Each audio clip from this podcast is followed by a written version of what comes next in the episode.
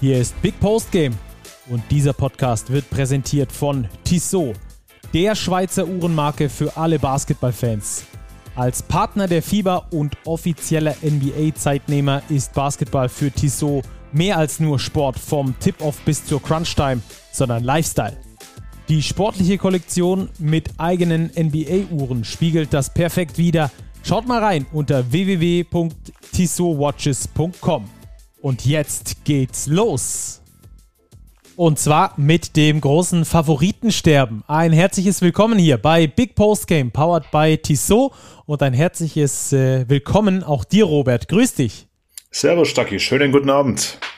Ja, äh, man muss schon fast sagen, gute Nacht. Es ist äh, sehr später Sonntagabend, an dem wir hier aufzeichnen. Hatte natürlich auch mit der Partie zwischen Bayern und Bamberg zu tun im Pokal. Und auf dem Pokal soll heute auch unser absoluter Fokus liegen. Am Pokal arbeiten wir so uns so ein bisschen durch den zweiten Spieltag unter der Woche, der ja da war in der Easy Credit BBL, gehen da also auch noch über Querverweise darauf ein. Und am Schluss gibt es dann noch, wie ihr es seit neuestem gewohnt seid, die Tissot Overtime.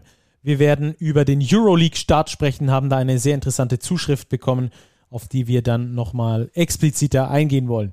Aber Pokal ist Pokal, der ist auch noch nicht ganz gespielt. Eine letzte Partie steht ja noch aus. Äh, Bayreuth gegen Hamburg am Dienstagabend wird die stattfinden. Danach dann auch die Auslosung.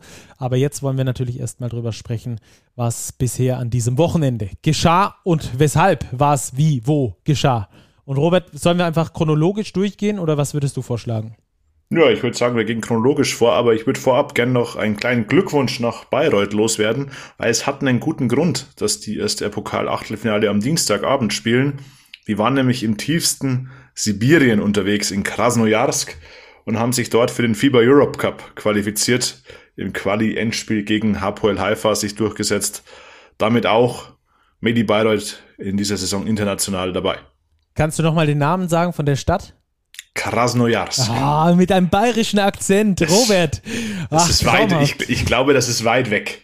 Ich, ja, ich glaube, ja, es hört ich glaub, sich weit Basti weg Donet hat was gepostet. Ähm, ja, er war begeistert von Sibirien. Ja, ich glaube, der Heimweg, gut 20 Stunden über Moskau, Frankfurt, Bayreuth. Die Reise hat sich auf jeden Fall gelohnt.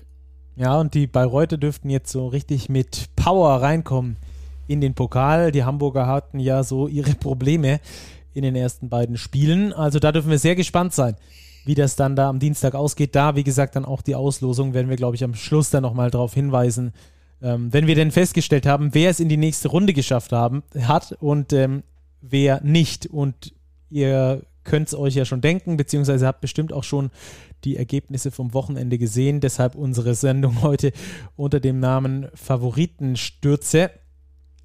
Und äh, Robert, da gab es ja gleich beim ersten Spiel den ersten. Chemnitz gegen Ulm 87 zu 85. Die Niners Chemnitz gewinnen ihr drittes Pflichtspiel in dieser Saison und das erste im Pokal.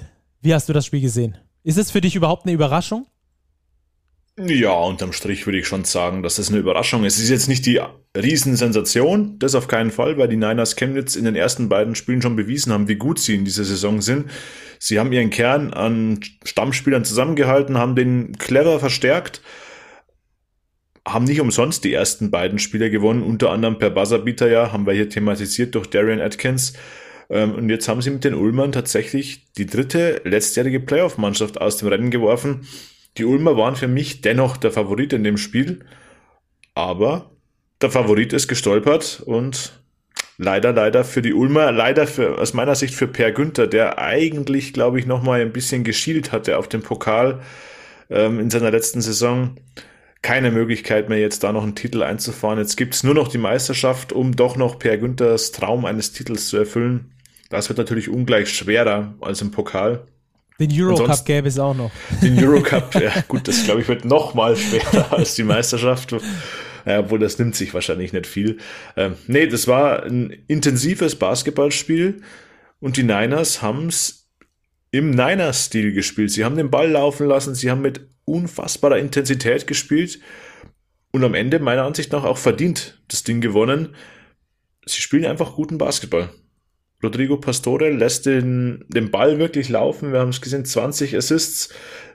31 Rebounds, zwar nur geholt im Vergleich zu 40 bei den Ulmern, aber dennoch haben sie es geschafft, quasi ihr Spiel durchzuziehen und das war letztlich der Unterschied im Gegensatz zu den Ulmern. Auch knüppelharte Defense gespielt, 27 Fouls, das schüttelst du auch mal nicht nur so aus dem Ärmel, also das spricht schon auch dafür, dass äh, die Niners da richtig Zug dahinter haben. Ich fand es ganz lustig, Nelson Weidemann hat gesagt, er hat die wahrscheinlich intensivste und ähm, ermüdendste Vorbereitung gespielt, die er je irgendwo in seiner Karriere, zugegebenermaßen noch jungen Karriere, irgendwo gespielt hat. Es war ihm wichtig, also Rodrigo Pastore war es wichtig, dass seine Mannschaft in den letzten Minuten immer noch die nötige Puste hat. Er hat es sogar so formuliert, dass er gesagt hat, er möchte die fitteste Mannschaft in der BBL werden. Findest du das, ich, also ich persönlich finde das ein klasse Ansatz, gerade als eine Mannschaft, die in die zweite Saison geht. Ähm, und die zweite Saison soll ja dem Vernehmen nach immer die schwierigste sein, sich in einer Liga zu behaupten. Dass man dann mit dem Credo reingeht, egal was passiert, wir sind auf jeden Fall die fitteste Mannschaft, um dann am Schluss die richtigen Entscheidungen treffen zu können, wenn sowieso alle müde sind. Ja, der Ansatz ist auf jeden Fall gut. Ich glaube, das würden wahrscheinlich viele Coaches von ihren Teams behaupten, dass sie die fitteste Mannschaft sind. Ähm, Rodrigo Pastore macht das aber clever, denn er verteilt die Minuten ganz gut. Jetzt auch im Spiel gegen die Ulmer war es letztlich nur Gerald Robinson, der über 30 Minuten gegangen ist. Ansonsten ist das sehr breit verteilt. Er nutzt auch die Breite in seinem Kader, was eben ebenso dazu beiträgt, dass er die Intensität hochhalten kann. Da spielten Nelson Weidemann 22 Minuten, Niklas Wimberg 23, Isaiah Mike, ein Schlüsselspieler, nur 21, Darren Atkins auch in Anführungszeichen nur 27. Also das zeigt schon, welche Qualität auch im Kader steckt dass es ihm eben möglich ist, die Minuten so zu verteilen und die Intensität eben so über 40 Minuten hochzuhalten, um am Schluss, im Schlussspurt, das bessere Ende für sich zu haben. Ja, allein Nelson Weidemann, auf jeden Fall müssen wir den rausheben, hat den besten Plus-Minus-Wert aller Spieler mit Christen von Ulm zusammen, aber plus minus 8 äh, in fast 22 Minuten, 15 Punkte. Er wurde auch schon mit Lob überschüttet und das völlig zu Recht. Der hat da ähm, ein richtiges Breakout-Spiel hingelegt und ähm, das dürfte den Chemnitzer Kader dann auch nochmal mehr Breite verleihen. Dazu kommt dann, äh, finde ich auch immer sehr interessant, beispielsweise Malte Ziegenhagen, für neun Minuten aufs Feld, ähm, schießt drei Dreier. Wenn er heiß läuft, dann bleibt er drauf. Wenn er nicht so heiß läuft, dann kommt er auch wieder runter. Ähm, aber das sind natürlich so X-Faktoren, die am Schluss dann auch ein, so ein Spiel gewinnen können. Die Niners Chemnitz gewinnen gegen die Ulmer. Also aus meiner Sicht ähm, die Niners mit einem tollen, super tollen Saisonstart, aber trotzdem hätte ich es nicht für möglich gehalten, dass sie Ulm in diesem Spiel äh, auch noch schlagen. Andererseits müssen wir natürlich fragen, Robert, auch auf die Ulmer eingehen. Was ist da los? Was ist bei den Ulmern los? Unter der Woche am zweiten Spieltag hatten sie das Spiel komplett unter Kontrolle, hatten es eigentlich schon gewonnen, auch ich glaube in ihren eigenen Köpfen, bis dann Bonn zurückgekommen ist und sich das Ding ähm, auf der Ziellinie noch geschnappt hat mit 32 Offensivrebounds, die die Bonner dort abgeliefert unfassbar. haben. Übrigens BBL äh, Rekord seit der Aufzeichnung der Statistik und jetzt verlieren die Ulmer das zweite Spiel in Folge wieder knapp und dieses Mal ist es sogar fast noch bitterer als gegen Bonn, weil der Pokal ist damit futsch. Ja, der Pokal ist futsch. Ähm, ich glaube, die Ulmer sind immer noch dabei, sich zu finden. Man darf auch nicht vergessen, sie hatten jetzt nochmal eine Veränderung im Kader. Justin Simon, der Ersatz, der mit einem Sechs-Wochen-Vertrag ausgestattet war für Karim Jallo, ähm, hat den Club verlassen, ist nach Ludwigsburg gewechselt. Karim Jallo kommt jetzt nach der Verletzung ähm, wieder zurück hat viele Minuten, aber bei ihm merkt man eben auch, er ist noch nicht im Rhythmus. Klar, woher auch? Ähm, 4 von 15 aus dem Feld jetzt im, im Pokalspiel gegen die Niners Chemnitz. Eine Dreierquote als Team von nur 25 Prozent, auch aus dem Zweierbereich unter 50 Prozent. Da wird's schon schwierig, wenn du auswärts was holen willst. Und ein weiterer X-Faktor, den wir bisher völlig unterschlagen haben, ist meiner Ansicht nach die Atmosphäre in Chemnitz. Die Halle war wieder wahnsinnig laut, unfassbare Stimmung in der Messe in Chemnitz. Und ich glaube, da werden noch der ein oder andere Favorit in Anführungszeichen straucheln. Ja, der erste, im Pokal zumindest, der erste Favorit ist da ins Straucheln gekommen, ist auch zum Fallen gekommen. Ratio vom Ulm verliert am Schluss gegen die Niners Chemnitz mit äh, 85 zu 87. Die Chemnitzer gewinnen das Ding dank mal wieder toller Teamleistung, hoher Intensität, ähm, schnellem Basketball, den sie spielen. Das macht richtig Spaß, denen zuzusehen. Und nach Oldenburg und Hamburg müssen also die Ulmer als nächstes Team dran glauben. Dann würde ich sagen, wir springen zu Spiel Nummer zwei in unserer chronologischen Reihenfolge. Und das war das Duell zwischen Braunschweig und Göttingen. 97 zu 77 für die Braunschweiger. Wie viel hättest du vor dem Spiel auf Braunschweig gesetzt von 10 Euro? Wie viel hättest du auf Göttingen gesetzt? Ja, ich hätte schon mehr auf Göttingen gesetzt. Ich muss sagen, wirklich, ich habe es auch getwittert, Hut ab vor den Löwen Braunschweig. Sie, sie, sie sind die Mannschaft in der Liga, die mich persönlich am meisten überraschen jetzt in der ersten Saisonphase. Auch noch mehr als die Niners Chemnitz. Da wusste man, der Kern ist da, gestandene Spieler gekommen. Ich persönlich hatte die Braunschweiger in meinem Power Ranking auf Platz 18.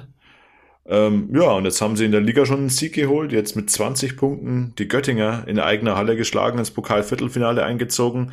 Ähm, hätte ich persönlich nicht so erwartet.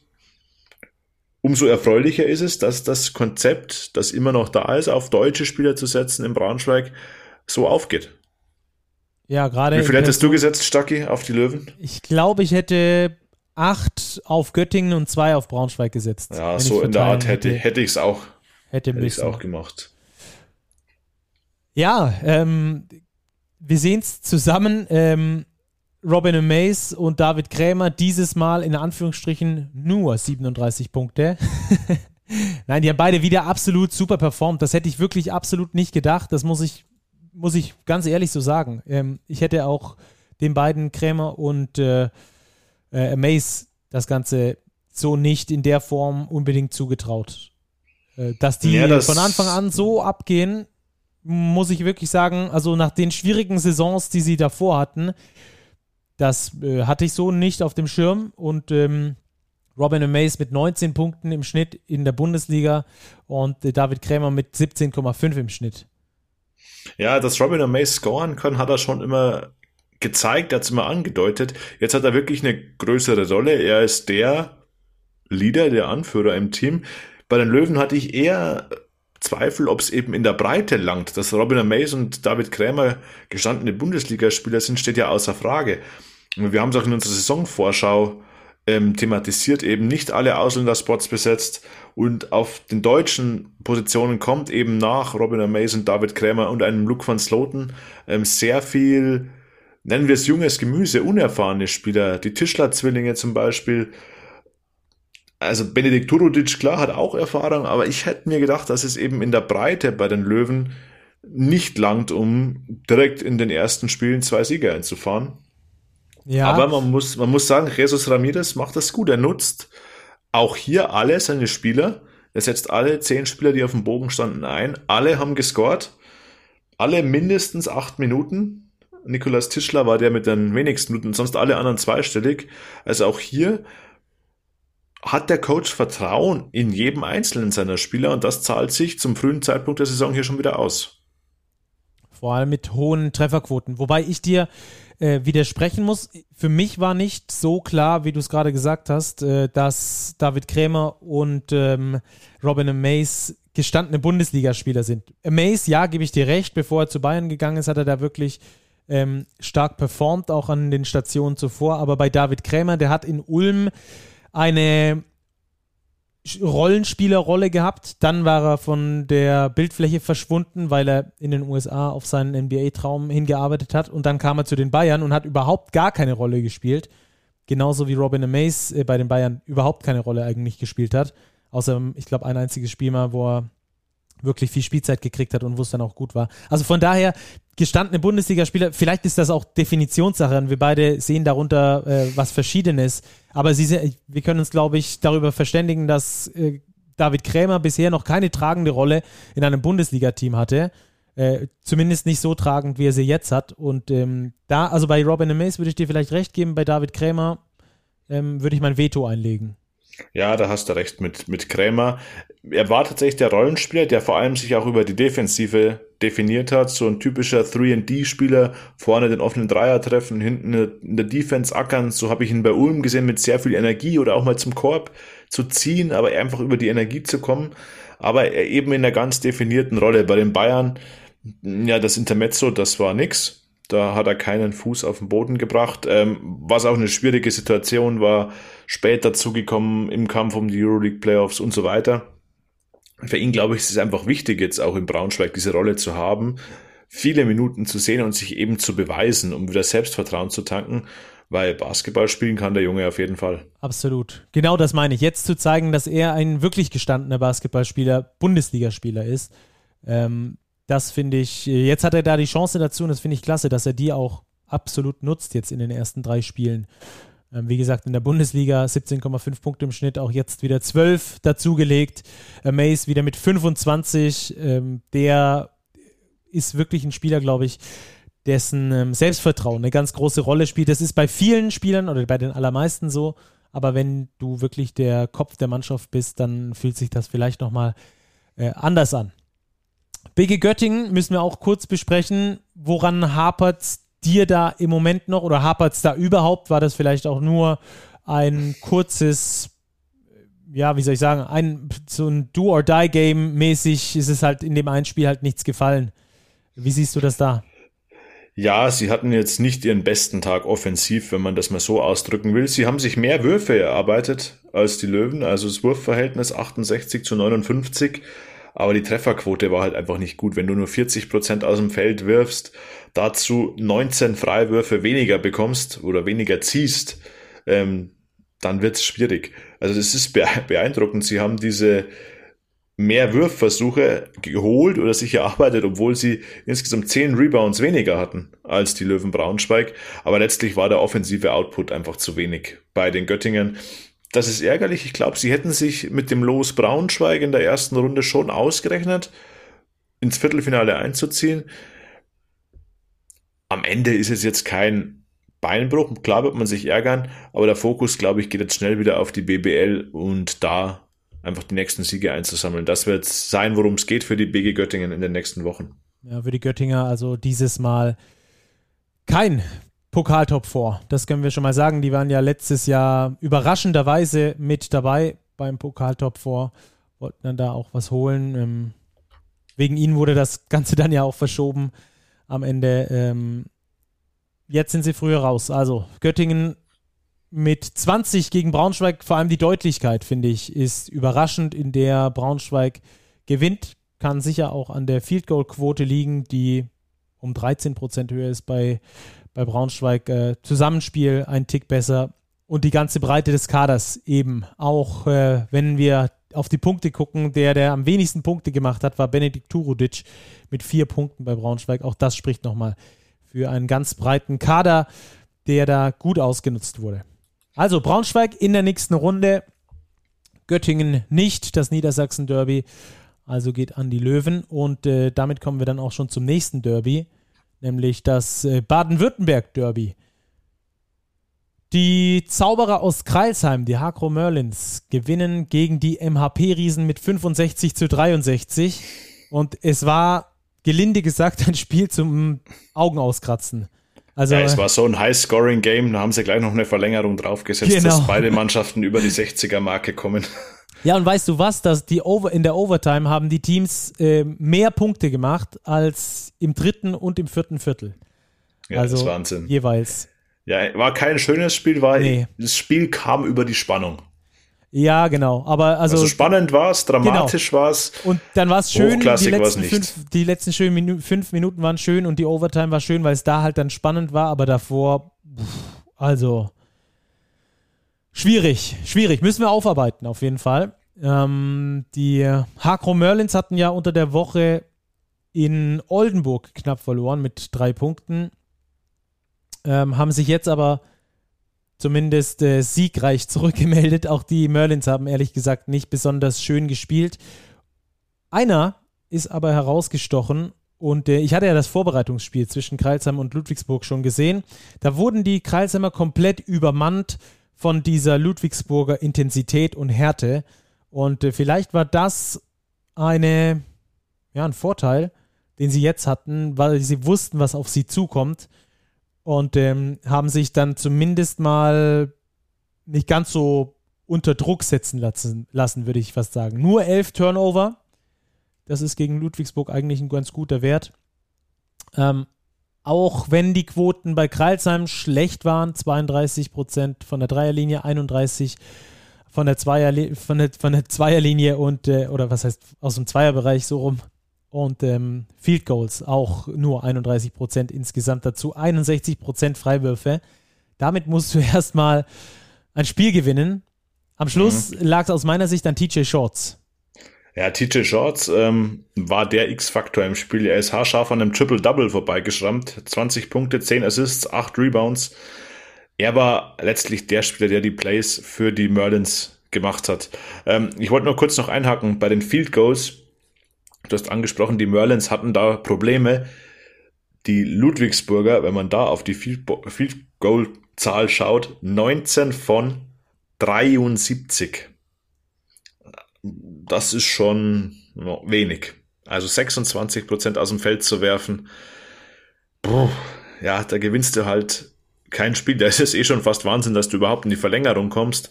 Aber bei den Ludwigsburgern haben äh, die Schlüsselspieler diesmal nicht stechen können. Jonah Radebo, Rabenschwarzer Tag von der Dreierlinie, 0 von 7. Auch Joman Podas Bartolo, er war noch eher der Mann, der sich entgegengestemmt hat gegen die Niederlage gemeinsam mit Jamel Darden, die beiden Oldies. Aber letztlich ging der offensiv einfach viel zu wenig. Vielleicht auch bedingt dadurch, dass Jordan Hals offenbar angeschlagen war, nach der Halbzeit nicht zurückkommen konnte.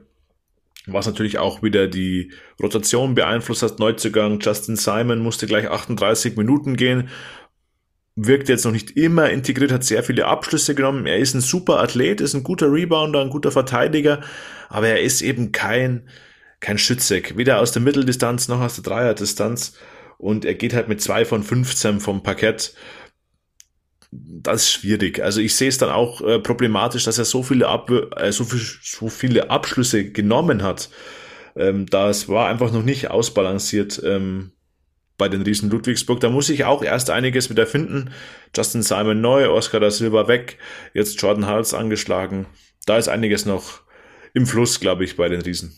Boah, ja, aber das ist sehr freundlich formuliert, im Fluss. Ähm, vielleicht kurz äh, noch zu Kreilsheim. Wie gesagt, äh, TJ Shorts war für mich das äh, leuchtende Stück. Ganz vorne hat äh, aber auch 8 von 20, ja gut 40 Prozent aus dem Feld ist jetzt okay gerade für einen Guard, gerade vielleicht noch akzeptabel 20 Punkte, du hast es gesagt. Ähm, ansonsten kam da auch wenig Unterstützung. Äh, Mo Stucky, zwei von acht Dreiern geschossen. Ähm, Fabi Black nicht den besten Tag erwischt mit zwei Punkten. Er hat aber dann zumindest mal nur in Anführungsstrichen einen von fünf genommen. Ähm, aber es war so viel Stückwerk, dieses Spiel. Es war so kaputt irgendwie. Die Struktur bei beiden hat überhaupt nicht stattgefunden. Äh, Ludwigsburg nur mit 11 Assists, Kreisheim nur mit 14 Assists. Ähm, diese, diese Ball-Reversal, diese, diese Ballverteilung von der einen auf die andere Seite und wieder zurück, diese Rotation in der Offensive, für die Kreisheim steht, die wurde von Ludwigsburg mit massiven, massiver Intensität versucht zu unterbrechen. Ähm, haben sie auch ganz ordentlich geschafft, aber dann habe ich zum Beispiel nicht verstanden, wieso äh, die Ludwigsburger ein ums andere Mal auf TJ Shorts reinfallen. Ja, also er hat einen Dreier genommen, aber ich erinnere mich an eine Pumpfake äh, in der Schlussphase der Partie, als äh, der Neue, als äh, Justin Simon, der trotzdem springt. Er ist ja viel größer als TJ Shorts. Trotzdem springt TJ Shorts, zieht vorbei und legt das Ding rein. Ähm, also es war auch so, so, ähm, wie soll ich das sagen? Ich will nicht despektierlich sein. Es war einfach nicht schlau. Es war überhaupt nicht schlau, was die MHP-Riesen Ludwigsburg in der Defense äh, fabriziert haben. Gerade solche Sachen. Äh, TJ Shorts hat einen einzigen Dreier genommen und das war wahrscheinlich irgendein Buzzerbeater. Äh, und, und du springst bei einer Pumpfake beim Dreier. Ähm, und, und das hat mir bei den Ludwigsburgern defensiv gefehlt. Da waren die Kreilsheimer in ihrer Defensive auch nicht optimal, aber offensiv, das war Mitte, also das war das Wildeste, was ich, glaube ich, seit zwei Jahren bei den MHP-Riesen gesehen habe. ohne Struktur, ohne Hierarchie auch, wer die Abschlüsse wie nimmt. Äh, Radebow hat zum Beispiel eigentlich gut funktioniert. Wenn er zum Korb gezogen ist, dann hat er eigentlich immer seine Mitspieler gefunden. Äh, hat er aber viel zu selten gemacht, aus meiner Sicht. Hat dann viel zu oft den Dreier gedrückt. Sieben Dreier, neun Abschlüsse aus dem Feld. Ähm, hat da seine Mannschaft zu wenig eingebunden. Das ist sicher auch noch Erfahrung, die ihm da fehlt. Und äh, Justin Simon, ich weiß nicht, ob das die Vorgabe, die Maßgabe von, von John Patrick war, aber als neuer Spieler, der am selben Spieltag erst bekannt gegeben wurde, der ja unter der Woche noch für Ulm gespielt hat, äh, als neuer Spieler dann zu kommen, 15 Würfe zu nehmen, zwei davon nur zu treffen, das sind 13% Trefferquote insgesamt, finde ich schwierig. Also tue ich mich ganz ehrlich äh, schwer damit. Was mich gefreut hat, Jonas äh, äh, Jorman Polas Bartolo ist so ein bisschen aus seinem minimalen Formtief aus der Startphase der Saison rausgekommen. Der hat die Mannschaft noch so ein bisschen versucht zu tragen.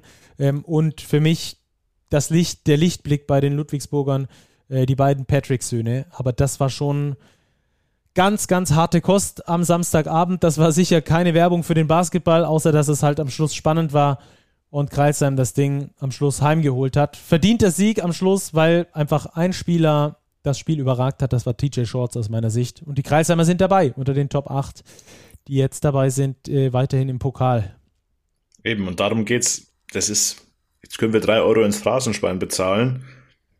Im Pokal fragt dich keiner, wie du gewonnen hast.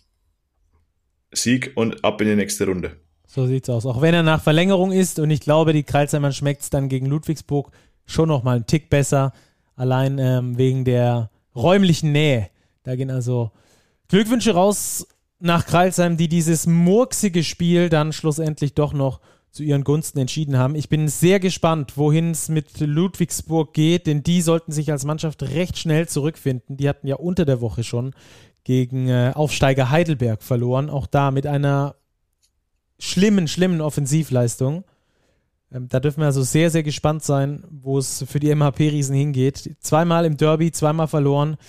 Da muss jetzt auf jeden Fall etwas mehr entstehen. Und damit zum nächsten Spiel, würde ich sagen, oder? Auf geht's, ab in die nächste Runde.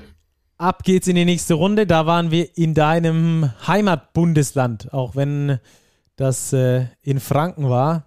Würzburg gewinnt gegen den MBC mit fast 20 Punkten Unterschied. Für dich überraschend? Hm, in der Höhe auf jeden Fall. Also ich, das war so ein Spiel, das hatte ich so ein bisschen 50-50 gesehen, vielleicht mit leichter Favoritenrolle bei den Würzburgern, ähm, dass es dann so deutlich wird und letztlich auch ähm, über die komplette Spielzeit deutlich. Ähm, letztlich nur ein Viertel ausgeglichen, alle anderen Viertel gingen an die Würzburger. Das hätte ich so nicht erwartet. Absolut verdient. Also letztlich in allen Belangen äh, waren die S. Oliver, darf, ich darf nicht schon wieder S. Oliver Baskets sagen, man hat es immer noch so im Kopf, war S. Oliver Würzburg die bessere Mannschaft über 40 Minuten. Ähm, auch hier eine wirklich ausgeglichene Teamleistung mit insgesamt sechs Spielern, ähm, die zweistellig gescored haben, nimmt man Philipp Stanic mit neun Punkten noch dazu, sogar sieben Spieler mit neun oder mehr Zählern. Also ganz, ganz ausgeglichen. Ja, und der MBC, er hat es nicht geschafft an diesen Offensivbasketball von unter der Woche, als sie ja die Löwen Braunschweig geschlagen haben mit über 100 Punkten. Also nicht über 100 Punkte Differenz, aber mit über 100 Punkte selbst erzielt. Ähm, Chris Coffey war da ja herausragend beispielsweise oder Goran Huskic. Ähm, da kam in dem Fall ein bisschen zu wenig. Wie gesagt, Würzburg meiner Ansicht nach in allen Belangen überlegen. Also bessere Quoten, mehr Rebounds, mehr Assists, weniger Ballverluste. Ja, dann gewinnst du so ein Ding relativ locker. Ja, in anderen Podcasts, äh, die sich um dieses Thema hier Basketball kümmern, geht's ja, äh, gilt ja der MBC schon als Synonym, ähm, die schlechte Defense des MBC als Synonym für andere schlechte Dinge. Ähm, wenn wir drauf schauen, unter der Woche haben sie 101 Punkte von Braunschweig kassiert, da haben sie halt 106 gemacht und sind deswegen weitergekommen. Aber das zweite Spiel in Folge fast 100 Punkte kassiert. Da stimmt's beim MBC hinten wieder mal, muss man sagen, aus der vergangenen Saison äh, nicht, oder? Ja, das zieht sich irgendwie ein bisschen durch. Also auch wobei das spielende Personal ja quasi komplett, komplett ausgetauscht, ausgetauscht, wurde. ja. ähm, auch der Trainer wurde ausgetauscht. Also eigentlich sollte man nicht meinen, dass es hier Parallelen gibt zur letzten Saison, aber sie drängen sich jetzt zum Saisonbeginn schon irgendwie auf. Also an der Defense müssen die Wölfe fallen, weil dass sie offensiv stark sind, das ist klar, aber du kannst halt nicht in jedem Spiel ähm, selber über 100 Punkte machen. Wenn du immer 90 kassierst, wird's schwierig. Und das hat sich jetzt im Pokal wieder bewahrheitet. Ja, gerade im Zusammenspiel der MBC mit 15 Assists gegenüber Würzburg mit 25 Assists. Das ist eine herausragende Statistik, die wir hier nochmal beleuchten wollen. Äh, die Würzburger, bei denen funktioniert das Zusammenspiel auch natürlich, weil da ein paar Jungs äh, schon mal zusammengespielt haben oder das vielleicht auch von Anfang an etwas besser flutscht beim Team von Dennis Wucherer. Auch die Second Chance Points mit 24 bei den Würzburgern, mit nur 11 beim MBC, hat dann aber natürlich auch damit zu tun, dass die Würzburger etwas besser rebounden, etwas besser treffen, wobei sogar sehr viel besser treffen, wenn wir die Field Goals insgesamt anschauen. 57% Trefferquote. Davon haben Ludwigsburg und Kreilsheim nur geträumt, glaube ich. also da haben wir auf jeden Fall äh, ein gutes Spiel gesehen. Die Würzburger sind in der nächsten Runde. Das ist auf jeden Fall ein großes Erfolgserlebnis. Das Los, das sie dazu gelost bekommen haben, ähm, hat das möglich gemacht aus meiner Sicht. Das Träumen auf jeden Fall möglich war. Und jetzt geht der Traum einfach mal noch eine Runde weiter. Ein Sieg mehr und Würzburg ist im Top 4 um den Magenta Sport BBL Pokal. Mal gespannt, wie weit es da für die Würzburger geht. Ähm, ja, schauen wir dann mal, oder? Ja, unmöglich ist nichts, da einige Favoriten gestolpert sind bei einer guten Auslosung. Wieso nicht? Vielleicht dann noch ein bisschen die Freiwurfquote hochschrauben. Als Team 61 Prozent, das ist dann tatsächlich zu wenig. ja, also, Würzburg in der nächsten Runde. Der MBC ist raus. Und ähm, wie das sich dann auf die Liga auswirkt, das wird auch nochmal ganz spannend zu sehen sein. Das sehen wir dann in den nächsten Begegnungen. Der nächste wirkliche Favoritensturz, ähm, Würzburg gegen MBC war jetzt nicht wirklich ein Team favorisiert aus meiner Sicht, ähm, aber den wirklich nächsten Favoritensturz, den haben wir zwischen Frankfurt und Oldenburg. Und ähm, ich habe das Spiel, muss ich ehrlich gestehen, ähm, nach dem dritten Viertel äh, abgeschaltet, weil ich mir dachte, also das ist für mich klar, dass die Oldenburger das hinten raus noch holen und ich äh, auch arbeitstechnisch weg musste. Also es hatte jetzt nichts damit zu tun, dass ich keine Lust hatte, das Spiel zu sehen. Und dann gucke ich am Schluss in den Boxscore und siehe da, Frankfurt gewinnt das Ding. Und zwar mit 8 gegen Oldenburg, die ja auch schon in Chemnitz zu Saisonbeginn verloren hatten und jetzt unter der Woche eigentlich so schienen, als hätten sie sich davon rehabilitiert mit dem Sieg über die Hakro Merlins Kralsheim. Ja, ich war auch überrascht. Also das war für mich wirklich ähm, eine relativ große Überraschung, dass die Frankfurter da die Oldenburger rausnehmen. Vor allem so wie das Spiel gelaufen ist. Ähm, kurz vor Schluss des dritten Viertels lagen die Oldenburger noch zehn Punkte vor, hatten das Spiel meiner Ansicht nach unter Kontrolle ja, und im letzten Viertel, das du leider verpasst hast, Stacki. Ja. Und da sehen wir wieder, gut, du hattest einen guten Grund, aber Basketball nie ausschalten, bevor ja. das Spiel zu Ende ist. Wenn ich das Zwan nächste Mal Fußball äh, kommentiere, dann schaue ich weiter Basketball. 20 zu 8 für die Skyliners im Schlussabschnitt. Und somit 75, 67, ähm, der Überraschungsfolg in heimischer Halle. Ähm, ja, vor allem dank eines Rekonvaleszenten, würde ich sagen. Der hat mich richtig gut aufgezockt Len Schormann ist zurück, Stacki. Ich glaube, er war der Schlüssel zum Sieg. Ja, mit seinen 17 Punkten ähm, auf jeden Fall ein wichtiger Schlüssel zum Sieg. Quote 5 von 12 aus dem Feld, aber die Freiwürfe, die hat er sich gezogen und auch gemacht. Also spricht dafür, dass er auch diese Aggressivität zum Korb hatte. Und äh, mit 17 Punkten überragt er alles. Was mich vor allem hier wundert bei den Frankfurtern, dass ähm, Tess Robertson in seinen fast äh, 31 Minuten oder knapp 30 Minuten nur in Anführungsstrichen mit neun Punkten unterwegs ist. Ähm, plus minus ist er natürlich wieder bei plus 18. Das ist schon bemerkenswert bei so einem engen Spiel. Spieler. Ja. Aber wir haben im letzten Podcast noch äh, gesagt, dass da zu wenig von, vom Rest der Mannschaft kam und zu viel von Tess. Und jetzt äh, hat sich das ziemlich gewandelt, jetzt übers nächste Spiel zumindest. Ja, weil Tess unseren Podcast gehört hat und sich gedacht hat, jetzt da muss mehr von der anderen Mannschaft kommen. Genau. Darum verteile ich mal den Ball, nämlich elf Assists und schaue, dass meine Teamkollegen äh, ihren Rhythmus finden. Hat sich wunderbar ausgezahlt. Nee, Spaß beiseite. Also Tess Robertson gibt dem Frankfurter Team einfach das, was es genau braucht. Und wenn es mal nur sechs Würfe aus dem Feld sind, dann sind es nur sechs Würfe. Dann gibt er eben die elf Assists und ist trotzdem der Schlüsselspieler, der Spieler, um den sich das Frankfurter Spiel dreht. Tess Robertson verkörpert die Skyliners wie kein anderer und er gibt dem Team eben alles, was es gerade braucht. Und das zeichnet ihn einfach aus. Er hat nie seine eigenen Stats im Blick. Er spielt so, dass das Team gewinnt, die besten Chancen hat, ein Spiel zu gewinnen. Und das ist eine ganz, ganz hohe Qualität von dem Spieler wie Tess Robertson. Über einen Spieler bei Frankfurt müssen wir auch noch sprechen. Matt Harms mit äh, guter Leistung, zeigt auch seinen Plus-Minus-Wert von plus 6. Macht 8 Punkte, aber auch 9 Rebounds. Ganz, ganz schwer zu kontrollieren, weil riesig groß. Eher ein Faktor dafür, dass die Frankfurter ganze 16 Rebounds mehr holen als die Oldenburger.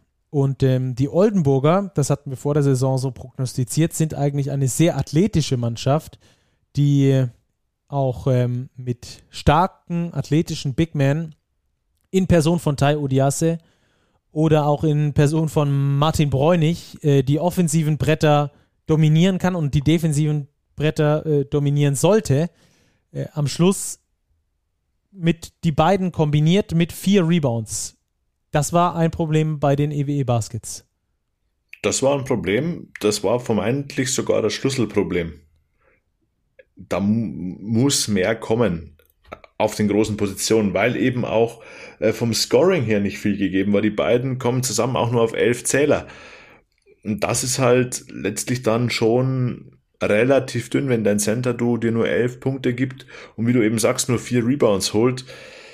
Dazu auch noch TJ Holyfield, der andere Forward, auch nur mit vier Punkten, drei Rebounds. Also von den großen Positionen kam relativ wenig. Auch die Dreierquote die Guards haben nicht sonderlich gut getroffen. Max Heidecker, aus den, den wir in den letzten Spielen kennengelernt haben, als sehr, sehr sicheren Schützen, 2 von 8 nur von außen, 5 von 16 aus dem Feld. Ähm, da ging offensiv am Ende dann we zu wenig zusammen und wenn du in fremder Halle nicht über, über die 70-Punkte-Marke kommst, dann muss man sich auch nicht wundern, wenn man am Schluss ähm, im Achtelfinale ausscheidet. Ja, die Oldenburger äh, aus meiner Sicht haben sich die Oldenburger noch nicht wirklich gefunden. Da stimmt die Hierarchie noch nicht, da, da greift noch nicht ein Rädchen ins andere. Ähm, auch bei Michael Michalak, da hatten wir im, Letz-, im letzten Podcast noch gesagt, der hatte da, glaube ich, nur drei oder vier Würfe aus dem Feld genommen. Jetzt sind es 13, aber halt mit einer Quote von 31 Prozent. Und ähm, Max Heidegger mit ebenfalls nur 31 Prozent. Und wenn deine Scorer dann halt nicht zupacken, und äh, halt keinen besonders guten Tag erwischen, dann wird es schwierig. Auch bei Ricky Paulding, der zumindest mal nur drei von acht, also nur acht Versuche für drei Treffer gebraucht hat. Äh, da sieht es ein bisschen besser aus, aber jetzt auch nicht für mich, so dass ich sage, Mensch, der hätte es rumreißen können, der hatte einen guten Tag. Also irgendwie scheint bei Oldenburg gerade die Wurfverteilung äh, noch ein großes Thema zu sein, auch wenn wir gucken auf die Dreier. Äh, Michalak und Heidegger mit 16 Dreiern, insgesamt von 24. Ähm, ansonsten Paulding noch mit vier, Bennett Hund mit zwei und Sebastian Herrera noch mit zwei. Aber mir gefällt die Verteilung noch nicht so ganz. Du verstehst, worauf ich hinaus möchte, oder? Ja, ich, ich sehe es ähnlich. Also die Balance im Team ist noch nicht gefunden bei den EWE Baskets. Das ist noch nicht ähm, ausbalanciert, was Rollenverteilung, was Wurfverteilung angeht, was offensive Verantwortung angeht. Ich glaube, dass es auch schwierig ist in einem Team, indem man eben so viel potenziell gute Scorer hat. Du hast einen Heidegger, du hast einen Herrera, du hast einen Michael Michalak und eben einen Ricky Paulding. Das sind Spieler, die allesamt scoren können. Als Backup Point Guard auch noch ein Bennett Hund, der auch weiß, wo die Körbe hängen. Ähm, da einfach die Balance zu finden, zu einer ausgewogenen Offense zu kommen, das ist jetzt die Aufgabe für Mladen Drijancic in, in den nächsten Wochen. So viel also zu Oldenburg gegen Frankfurt. Was können die Frankfurter damit mitnehmen für die, für die Liga? Bisher lief es ja da noch nicht ganz so optimal für die Fraport Skyliners. Ich denke mal das Selbstvertrauen, oder? Ja, Selbstvertrauen unbedingt. Die haben unter der Woche gegen Alba Berlin äh, sehr hoch verloren. Jetzt mal zu Hause einen Favoriten geschlagen. Auch für die Frankfurter gilt das gleiche wie für die Würzburger. Sie sind jetzt nur noch einen Sieg äh, von einer Top-4-Teilnahme entfernt. Also da wird man Blut geleckt haben.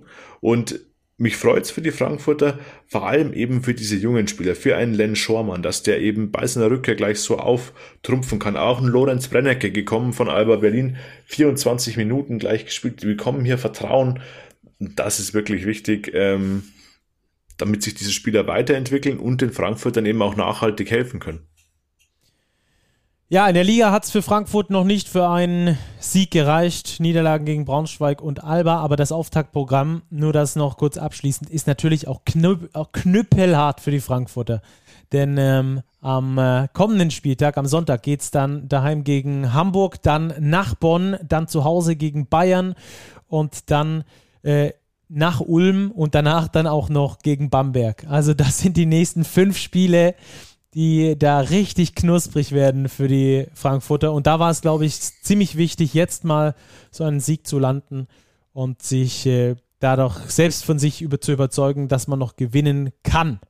Ähm, nach zwei Niederlagen ist das jetzt noch nicht so wild, aber wenn dann fünf folgen würden, dann wäre da vielleicht äh, die Einstellung eine andere. Absolut. Und dann dürfen auch ein paar mehr Zuschauer in die Halle kommen. Ähm, das Team hat mehr als 850 Zuschauer verdient in dem K.O.-Spiel im Pokal. Das stimmt. Nächstes Spiel, was wir dann zu sehen bekommen haben, Alba gegen Bonn. Und da gab es ja schon eine Vorgeschichte vom ersten Spieltag, als die Telekom Baskets in Berlin gewinnen konnten. Und jetzt äh, waren sie so hauchknapp davor, einen Sigma-Wurf entfernt, das wieder zu schaffen. Dann wäre der nächste ganz große Favorit ähm, auf der Strecke geblieben. Ja, Alba hat in letzter Sekunde im wahrsten Sinne des Wortes ähm, den Kopf aus der, Linge, aus der Schlinge gezogen. 83-80 nach Overtime. Ähm, dazu brauchte es ein Flamingo Fadeaway von Luke Sigma drei Sekunden vor Ende der regulären Spielzeit zum Ausgleich, um das Spiel überhaupt in die Verlängerung zu bringen. Sonst wären die Bonner ein zweites Mal als Sieger vom Parkett in der Mercedes-Benz Arena gegangen. Ein Wert äh, sticht aus der Statistik raus, Robert, bei den Berlinern. Und zwar der Turnover-Wert. 18 Turnover von einem Euroleague-Team gegenüber sieben bei den Telekom Baskets Bonn. Ja, richtig. Dass die Berliner ihre Turnover in den Griff bekommen haben, das klingt jetzt bei 18 in Summe ein bisschen, naja, abwegig, aber das war meiner Ansicht nach der Schlüssel zum Sieg. Sie hatten nämlich zur Halbzeit, glaube ich, schon 13 oder 14 auf dem Konto und haben dann dementsprechend in zweiter Halbzeit und Overtime nur vier bzw. fünf Turnover sich geleistet, was dann wirklich ein guter Wert ist. Da war viel Slapstick auch dabei in der ersten Halbzeit. Also da waren Fehlpässe dabei, auch von etablierten Spielern, von Luke Sigma, von Maudolo. Ähm, ich weiß nicht, ob die, die Euroleague-Reise, die Rückkehr aus Barcelona erst am am Vorabend letztlich dafür verantwortlich waren. Die Konzentration war irgendwie nicht da und die Bonner haben es meiner Ansicht nach da verpasst, in der ersten Halbzeit sich ein bisschen größeres Polster zu erspielen als diese sieben Punkte, die sie zur Halbzeit hatten. Da müssen sie meiner Ansicht nach eigentlich mit mindestens zehn Punkten, eher 15 in Führung liegen. Dann wird es hinten raus vielleicht auch weniger eng, weil das Alba am Schluss ähm, nochmal beißen würde und sich nochmal rankämpfen würde, war klar für sie ist es auch ein Do-or-Die-Game. Ähm, da geht es schon um den ersten Titel in der Saison, den eben nicht zu verspielen, war fast zu erwarten. Und am Schluss macht in der Verlängerung tatsächlich die individuelle Qualität den Unterschied. Da hat Jalen Smith, der BBL-MVP, einen wichtigen Wurf getroffen. Maudo Loh hat nochmal gescored. Luke Sigma, da waren es dann die etablierten Kräfte, die dann den Unterschied gemacht haben. Ja, du hast gerade noch zwei Spiele angesprochen, über die ich bei Alba noch sprechen wollte. Luke Sigma zum einen mit äh, plus minus 19, der mit dem äh, größten Impact sicher, mit dem größten effektiven oder positiven Impact auf dieses Spiel. Ähm, hat ja diesen letzten Wurf dort getroffen. Ich glaube, der war ganz anders aufgezeichnet. Äh, aber äh, als, also kann ich mir nicht vorstellen, dass da, da müsste Israel Gonzalez schon heute Nacht im Zirkus geschlafen haben, wenn der so einen Wurf aufzeichnet für 3,4 Sekunden, dass der Big Man oder Luke Sigma in dem Fall ähm, an der Baseline äh, irgendwie lang geht und dann den Flamingo-Schuss äh, mit Schnee drauf irgendwie noch verwandelt. Also da, ja, weiß nicht. Also das sah für mich nicht so aus, als wäre das so gewollt gewesen. Luke Sigma das Beste draus gemacht, nämlich den Ausgleich und damit äh, die Verlängerung festgezurrt.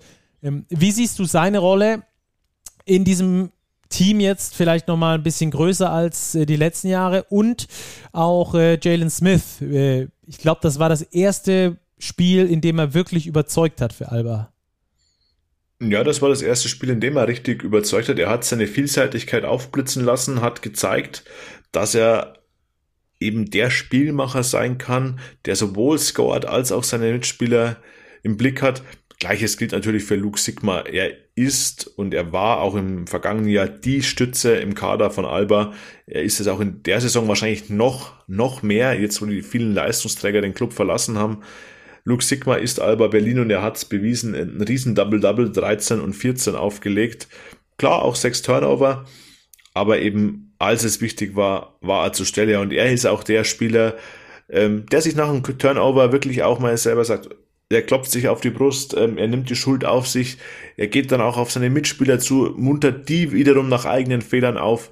Also er hat so viele Aufgaben im Team, ähm, er ist nahezu unersetzlich, würde ich sagen, für Alba. Und was man bei Alba natürlich nicht vergessen darf, ist immer noch äh, die verletzten Situation. Zu den bekannten verletzten großen Spielern, Kumachi und so weiter, ist jetzt auch noch Markus Eriksson auf, ausgefallen, der Alba natürlich auch extrem fehlt, weil so ein Spieler, der, der einfach gute Dreierquoten fast garantiert, weil wenn er frei ist, äh, trifft er die Dinger ähm, der fehlt natürlich, der macht dann das Spielfeld weiter und so weiter und so weiter. Also da hatte Alba schon ein bisschen zu kämpfen. Sie haben eine schwierige Phase. Glaube ich, machen einen Haken hinter das Spiel, sind froh, dass sie mit einem blauen Auge durchgekommen sind. Ja, äh, ergänzen noch Jalen Smith. Ich glaube auch, dass er natürlich äh, nach und nach erstmal in dieses Alba-System reinkommen muss und sich da ähm, ganz vorsichtig reintastet, das Ganze kennenlernen muss. Genauso wie auch übrigens Oscar da Silva, um den es ja sehr viel Wirbel gab in den letzten Wochen. Ähm, der hat jetzt äh, zum ersten Mal fünf Minuten gespielt für Alba, zumindest im Pokal. Ähm, ja, gab da aber keine großen Ausreißer nach oben oder äh, nach unten Jovel Zosmann, der hat auch mal eine richtig gute Leistung abgeliefert, 20 Punkte von ihm. Auch den wollen wir nicht unerwähnt lassen. Den dürfen wir gar nicht unerwähnt lassen. Podcast, genau. Ja, er war Topscorer, aber ich würde ihn gar nicht ähm, wegen seiner 20 Punkte und seiner Rolle als Topscorer hervorheben, sondern wegen seiner Verteidigung gegen Parker Jackson Cartwright, dem quirligen Point Guard der Bonner, der die Berliner ja im Ligaspiel ähm, massiv vor Probleme gestellt hat.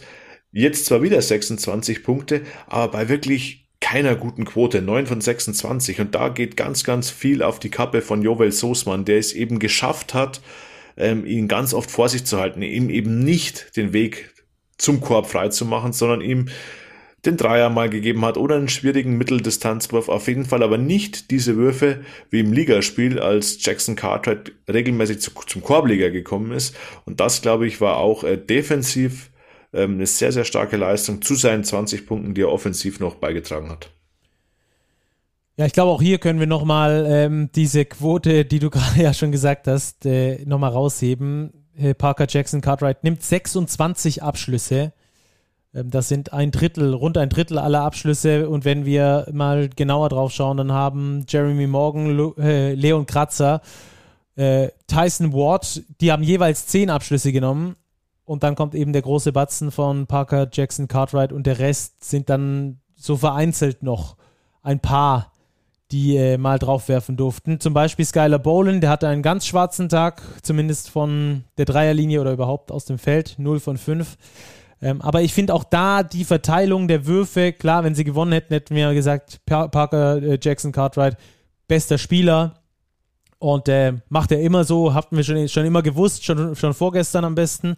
Ähm, schreien die Journalisten das ja immer ganz gerne, aber tatsächlich müssen wir hier auch reingrätschen und sagen, 26 Würfe und die ganze Wurflast auf nur vier verteilt eigentlich. Das ist mir etwas zu einseitig, muss ich ehrlich sagen.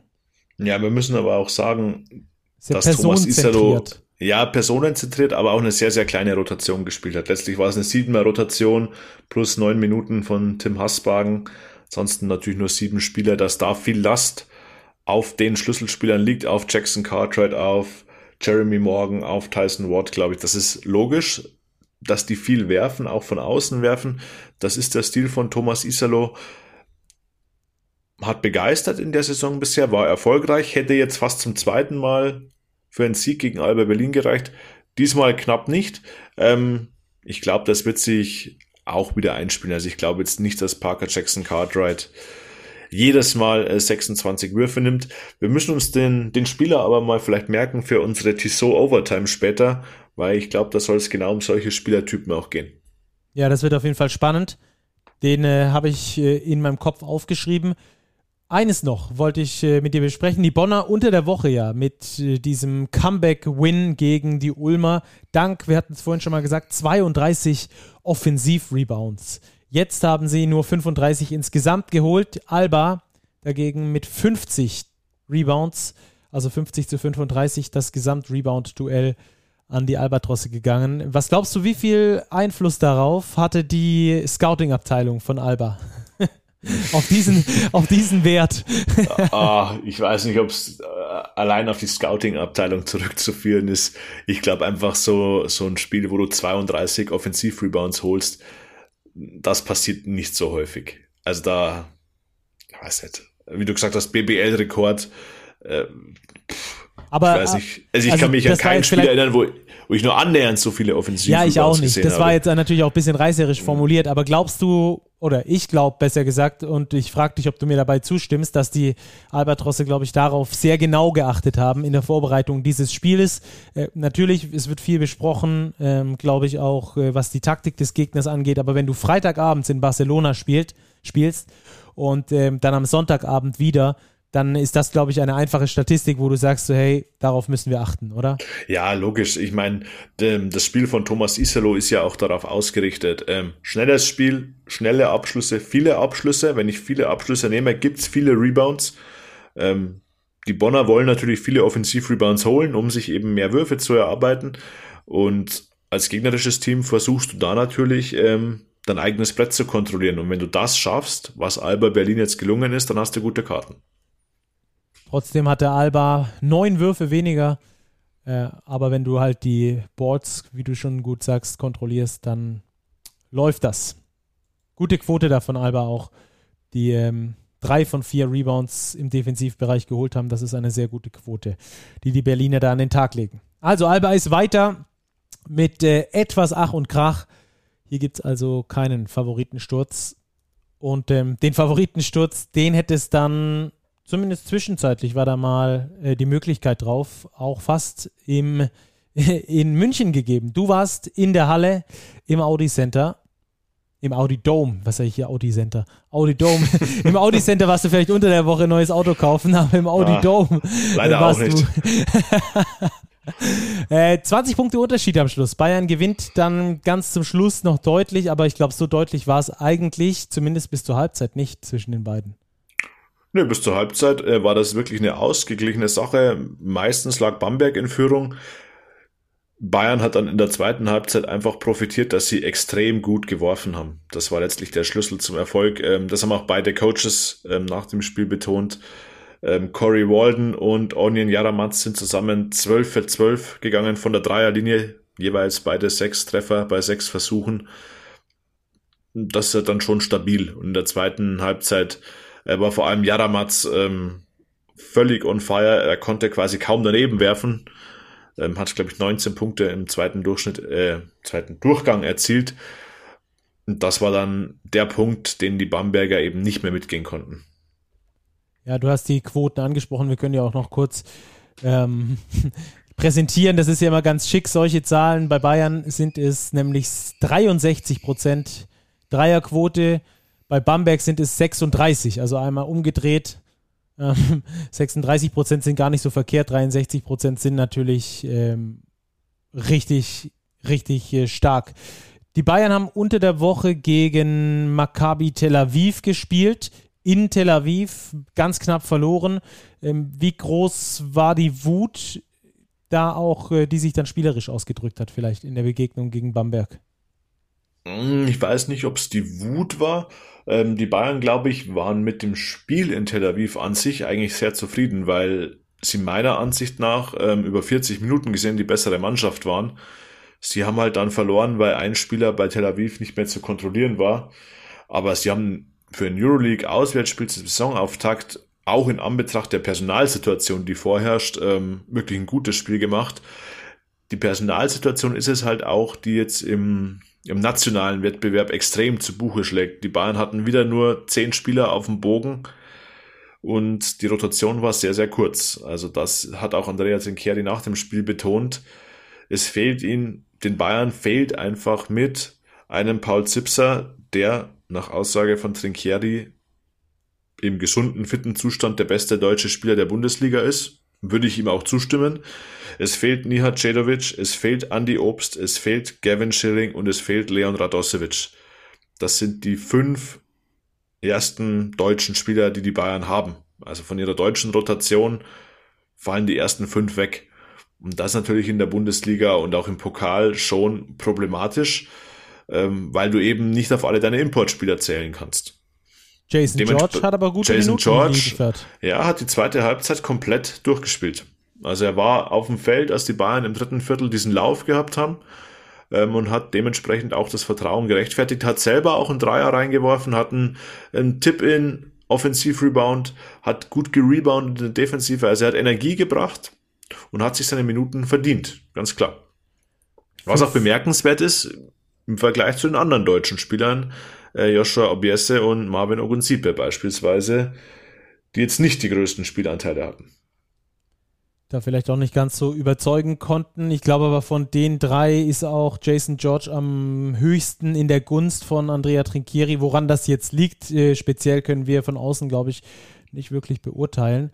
Ähm, Jason George kriegt schon immer seine Chancen. Sieben Punkte, fünf Rebounds, plus minus 27. Äh, da übrigens der beste Spieler dieses Spiels, also da der größte Impact positiverweise von Jason George äh, in diesem zweiten Spielabschnitt vor allem oder in der zweiten Halbzeit vor allem. Ähm, 32 zu 18 und 24 zu 14. Er heißt es da am Schluss in dieser zweiten Halbzeit in Viertel 3 und äh, 4. Ansonsten, Bamberg, was war los? Zweite Halbzeit, warum konnten die Jungs von Johann Reuackers nicht mehr mitgehen, das Tempo der Bayern? Ja, sie konnten letztlich die Schützen nicht verteidigen und sie hatten enorme Probleme mit der Physis der Bayern. Die Bayern haben in der zweiten Halbzeit ganz viel ähm, Post-Up-Situationen gesucht. Sie haben immer wieder gegen Justin Robinson, den kleinen Point Guard der Bamberger, aufgepostet. Also meistens war es Jean-Marc Schischko, der das getan hat. Und sie haben Augustin Rubit gesucht im Post, äh, meistens gegen Christian Senkfelder und hatten da einfach physische Vorteile. Und dann haben eben aufgrund dieser physischen Vorteile unterm Korb die Schützen ihren Platz gehabt, weil die Bamberger in der Verteidigung immer mehr abgesunken sind und das haben die Bayern knallhart bestraft. Ähm, letztlich ein ungefährdeter Erfolg für die Bamberger.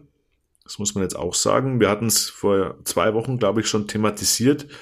Ist jetzt nach der Champions League auch der zweite Wettbewerb futsch. Also letztlich, wir haben jetzt Anfang Oktober und Borussia Bamberg spielt nur noch in der Bundesliga. Und da ist die Konkurrenz groß. Das mussten die Bamberger auch schon feststellen. Unter der Woche haben sie ja knapp gewonnen gegen Gießen. Viel knapper, als das viele vermutet hatten. 89 zu 87, also nur mit zwei Punkten Unterschied gegen den letztjährigen Absteiger, der ja nur in der Liga geblieben ist, um äh, über die Wildcard. Obwohl sich Gießen seitdem aus meiner Sicht gut anstellt, aber trotzdem hat Bamberg, glaube ich, einen anderen Anspruch als äh, nur so knapp gegen Gießen äh, zu gewinnen. Die Bamberger ähm, stechen vor allem in einer Person positiv heraus bisher. Das ist für mich Omar Pruitt, der in der Liga, ich glaube, ich habe jetzt gerade die Statistik nicht zur Hand, aber ich glaube 25 im Schnitt macht in den ersten beiden Spielen. 25,5 sogar. Und jetzt gegen die Bayern wieder 15 gemacht hat, vor allem in Halbzeit 1 da äh, was zeigen konnte. Wie siehst du seine Person? Du hast ihn heute vor Ort in München gesehen. Ja, ich habe ihn heute das erste Mal live spielen gesehen. Ähm, muss sagen, ist ein sehr, sehr guter Scorer, hat offensiv ein sehr breites Repertoire, kann den Dreier treffen, kann aber auch aus dem Dribbling aus der Halbdistanz treffen. Also er schlägt oft seinen Gegenspieler mit einem guten ersten Schritt und hat dann noch die Möglichkeit, eben kontrolliert abzuschließen, sei es per Floater oder per Sprungwurf aus dem Lauf. Ähm, ist offensiv ein sehr, sehr interessanter Spieler und ich glaube, ähm, er wird sich vermeintlich als Topscorer der Bamberger etablieren. Ja, das kann ich mir auch vorstellen. Äh, genau auf dem Posten sehe ich ihn auch. Ansonsten für mich die Bamberger, es ist nach wie vor irgendwie ein Hinterherlaufen der Ambitionen. Äh, das hat schon mit der Champions League verpassten Champions League Qualifikation angefangen.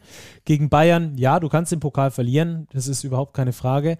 Ob du damit 20 nach Hause gehen musst, ist die andere Frage, vor allem wenn Bayern aus einem aus einer Euroleague-Woche kommt. Ähm, wo, wo stehen die Bamberger für dich? Kannst du das schon irgendwie so ein bisschen einordnen? Meiner Ansicht nach stehen sie deutlich hinter ihren Erwartungen. Johann ne? Reuerkers ja. hat es halt auch erklärt. Ähm, er hat es nicht versucht zu rechtfertigen, dieses Aus in dieser Champions League Quali. Er meinte aber, die Ursache dafür, dass Bamberg nicht international beispielsweise spielt, liegt schon in der vergangenen Saison, weil sie da eben nicht gut abgeschnitten hatten. Waren nur Achter nach der Hauptrunde, dann Viertelfinale aus gegen Ludwigsburg. Also letzte Saison war ja schon hinter den Erwartungen. Jetzt steht man in dieser Saison wieder nicht sonderlich gut da. Also ich glaube, in Bamberg ist schon jetzt der Druck auf diese Bundesligaspieler relativ hoch. Ähm, ja, vor allem. Vor weil allem, der Etat, wie man hört, ja immer noch zu den höheren in der BBL zählt und garantiert höher liegt als Platz 8 wahrscheinlich. Also da muss jetzt schon was kommen.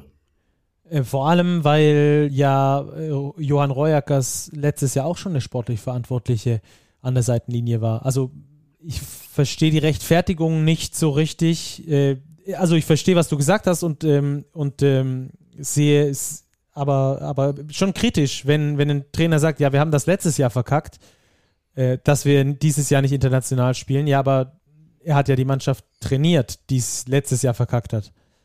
Ja, darum lastet meiner Ansicht nach schon etwas Druck auf Johann Reuerkers. Ja, etwa, also etwas finde ich sogar fast noch ein bisschen wenig, oder? Ja. Also aus meiner Sicht, wenn ja, äh, ganz ehrlich, wenn ich sage, ähm, wir spielen dieses Jahr, ja, wir haben die internationale Qualifikation haben wir verpasst, weil ähm, wir dieses eine Spiel nur hatten, das haben wir verloren, obwohl wir hochgeführt haben.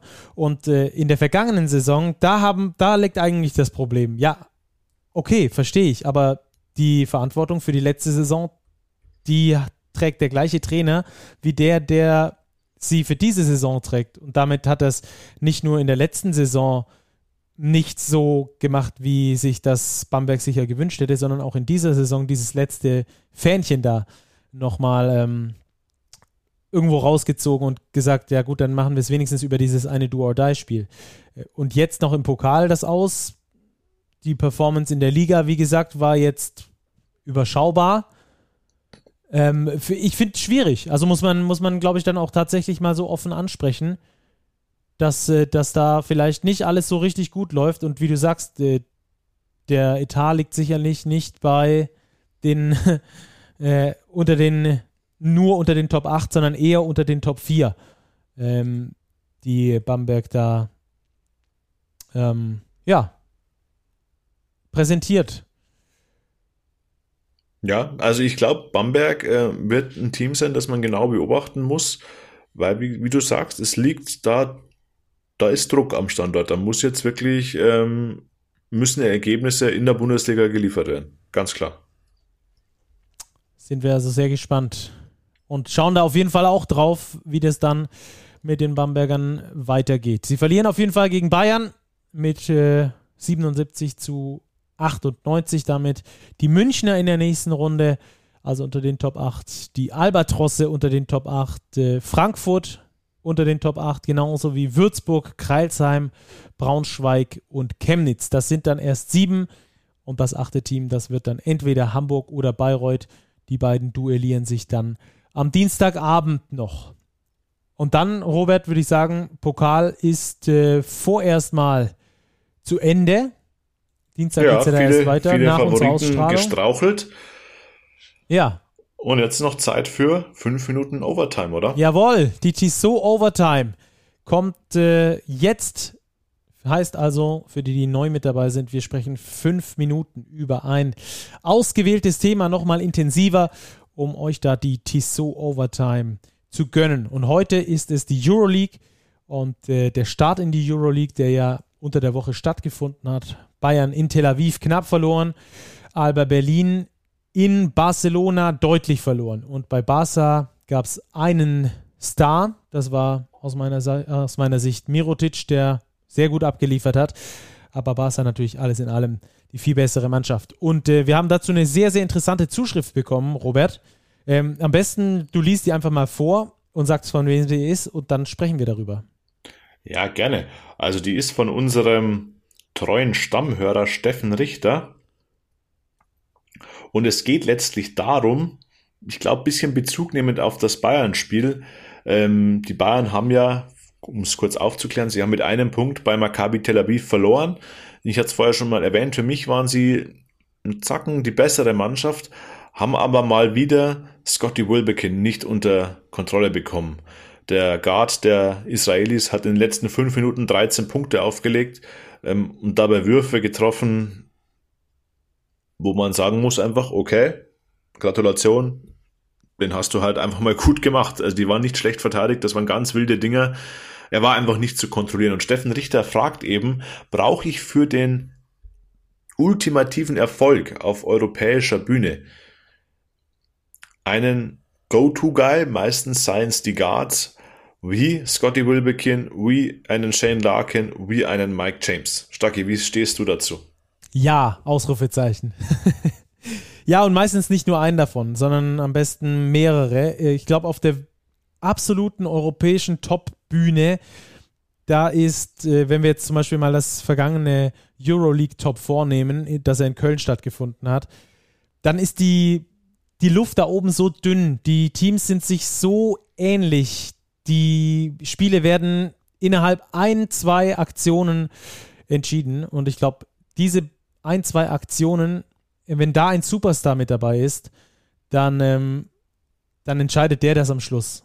Ob seine Würfe reingehen oder nicht, das ist dann da ähm, groß entscheidend. Das ist einfach so krass, ähm, wie, wie gut verteidigt wird, wie durchleuchtet der Gegner ist, wie, wie perfekt da gespielt wird. Und das hat man dann, finde ich, auch zum Beispiel im Finale gesehen mit Vasili Micic, der da einfach äh, komplett abgeliefert hat. Äh, Shane Larkin ja auch noch bei Anadolu Efes beim, beim Champion. Also die beiden äh, sind maßgeblich aus meiner Sicht dafür verantwortlich gewesen, dass Anadolu Efes das äh, am Schluss gewonnen hat. Wie siehst du es denn? Ich bin ein bisschen zwiegespalten. Ich gebe dir da absolut recht, weil das einfach Spieler sind, die Ausnahmequalität haben. Das sind Spieler, die gibt es in Europa sehr, sehr selten. Shane Larkin, Vasamicic, Mike James. Auch ein Scotty Wilbekin, obwohl ich Scotty Wilbekin nicht ganz in diese Liga zählen würde. Ich bin immer kein Freund davon, wenn ich einen Spieler habe, dem ich andauernd in der Crunch-Time den Ball gebe. Wie es jetzt bei Maccabi und Wilbekin der Fall war. Hier hat es sich rentiert. Es ist aufgegangen. Ich gebe dir recht, dass du Spieler brauchst, die die entscheidenden Plays machen können. Das kann bei Ceska Moskau beispielsweise auch ein Will Clyburn sein, der in der Lage ist, immer ein entscheidendes Play zu machen. Solche Spieler brauchst du auf jeden Fall als Go-To-Guys. Bei Alba Berlin haben wir es jetzt im Pokal gesehen, Luke Sigma, der den Wurf einfach trifft. Er nimmt den Ball und trifft. Ja, prinzipiell ja, aber eben nicht nur. Die ja, Qualität stimmt, dieser Spieler, ja. eines Larkin, eines Mizic, ist eben auch, in diesen Situationen die richtigen Entscheidungen zu treffen. Und da ist eben der eigene Abschluss nicht immer die richtige Entscheidung. Oft ist er es, aber eben auch mal noch das Auge für den besser postierten Mitspieler zu haben. Auch das ist ein wichtiges Play. Ähm, darum ja, du brauchst diese Go-To-Guys, um ultimativen Erfolg zu haben. Ich glaube, ein sehr, sehr gutes Beispiel ist Wade Baldwin bei den Bayern aus der vergangenen Saison wenn wir jetzt mal nur den Euroleague Baldwin nehmen, aber man kann auch als Vergleich den BBL Baldwin gut daneben legen. Wade Baldwin hat in Bayern einige Spiele gewonnen, weil er sehr viel Verantwortung geschultert hat. Er hat aber auch das ein oder andere Spiel, klar nicht alleine, aber er hat da auch in manche oder Crunch Time nicht die cleverste Entscheidung getroffen. Also das ist immer so ein zweischneidiges Schwert. Und bei den Bayern hattest du daneben einen Vlado Lucic. Ist jetzt Vlado Lucic der absolute Go-To-Guy? Ich würde fast sagen, ja, obwohl sich der die Würfe vielleicht nicht immer selbst kreiert, aber er trifft dann eben die Würfe. Er ist der Spieler, der die entscheidenden Plays macht. Oder auch mal durch einen Block in der Defense. Also das ist so pauschal, glaube ich, wirklich schwer zu beurteilen. Ja. Die absoluten Go-To-Guys haben einfach so eine unfassbare Qualität, wenn wir jetzt über Mike James und Shane Larkin sprechen, dass die eben so gut sind, dass sie sehr oft den Unterschied ausmachen, weil sie eben so gut sind. Das stimmt, aber sie müssen auch erst in die Position gebracht werden. Von daher stimme ich dir zu, dass im europäischen Basketball nochmal einen Moment wichtiger ist, auch eine breite Mannschaft dahinter zu haben, äh, die funktioniert und nicht nur diesen einen Superstar und äh, der dann am Schluss unter Garantie den Wurf nimmt, egal wie gut oder schlecht er ist. Eben, und das war das Beispiel Scotty Wilbekin, meiner Ansicht nach. Ja. Maccabi bestand in den letzten fünf Minuten quasi nur aus Scotty Wilbekin er hat so gut wie jeden Abschluss genommen. Ich glaube, ein Wurf ging noch auf, also zwei Punkte gingen noch. Ich habe den Namen jetzt nicht mehr im Kopf. Ich weiß nicht mehr, welches Spiel es war, aber sonst bis auf zwei Punkte waren alle Würfe und alle Punkte Wilbekin. Mit dieser Taktik in den letzten fünf Minuten gewinnst du mal ein Spiel, aber ich glaube, unterm Strich ähm, ist es nicht die beste Herangehensweise. Gebe ich dir recht. Und damit endet dann auch unsere Tissot Overtime, dass wir nicht noch, noch, noch viel länger machen, außer fünf Minuten hinten dran hängen. Äh, Robert, ich könnte mit dir für immer quatschen. Ja, es macht so viel Spaß. Wir wollten uns heute eigentlich kürzer fassen, aber jetzt haben wir wieder eine gute Stunde und ich glaube, eine gute Stunde ist für so ein Pokalwochenende mit Euroleague-Auftakt schon angemessen. Vor allem, weil es eben viel zu bereden gab und im Pokal tatsächlich mit Oldenburg, mit den Riesen Ludwigsburg, mit Ulm drei Favoriten gestrauchelt sind. Das muss man schon thematisieren. Robert, vielen Dank für deine Zeit, für deine Expertise. Hat wie immer, wie gesagt, großen Spaß gemacht und euch daheim vielen Dank fürs Zuhören. Bleibt sportlich und wir hören uns dann in der nächsten Woche wieder mit ganz interessanten Spielen. Bis dahin, macht's gut. Danke dir, Robert. Und ähm, schlaf gut. Es ist ja schon, schon Montagmorgen bei uns. Ja, wir haben 0 Uhr 28. Aber Postgame muss zum Frühstück fertig sein. So sieht's aus. Das war's von uns. Big Postgame powered by Tissot. Ciao, ciao und gute Nacht. Oder guten Morgen. ciao.